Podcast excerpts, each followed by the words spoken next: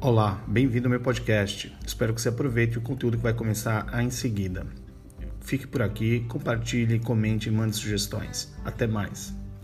Neste episódio falo sobre a importância de doação para a Casa da Esperança de Santos, na qual sou diretor de comunicação.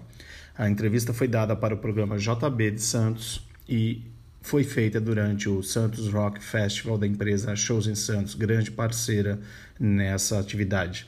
Lá nós desenvolvemos, entre outras coisas, um espaço sensorial e também a explicação do trabalho da casa para as pessoas que estavam no show. Então, escutem a partir de agora.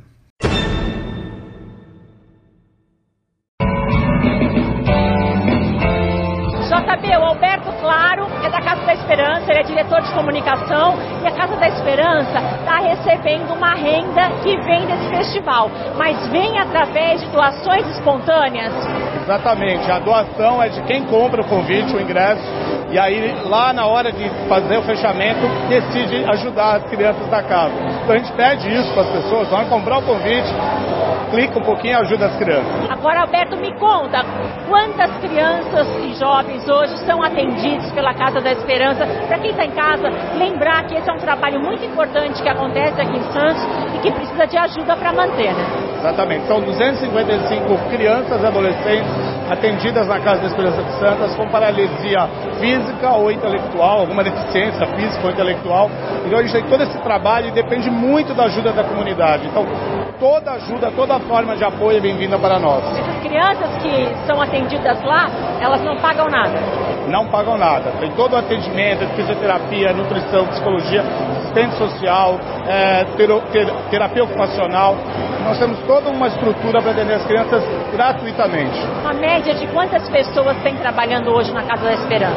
Ah, nós estamos por volta de umas 90 pessoas. Ô Alberto, quem quiser ajudar ou ir lá conhecer, precisa marcar ou pode ir direto lá?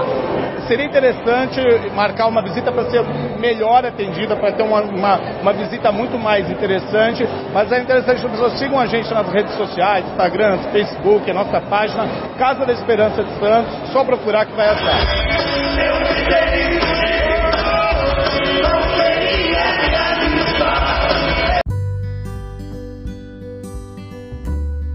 Espero que tenha aproveitado esse podcast de hoje. Siga por aqui, continue. Em breve eu mando mais um episódio para você. Compartilhe, comente e mande suas sugestões. Até a próxima!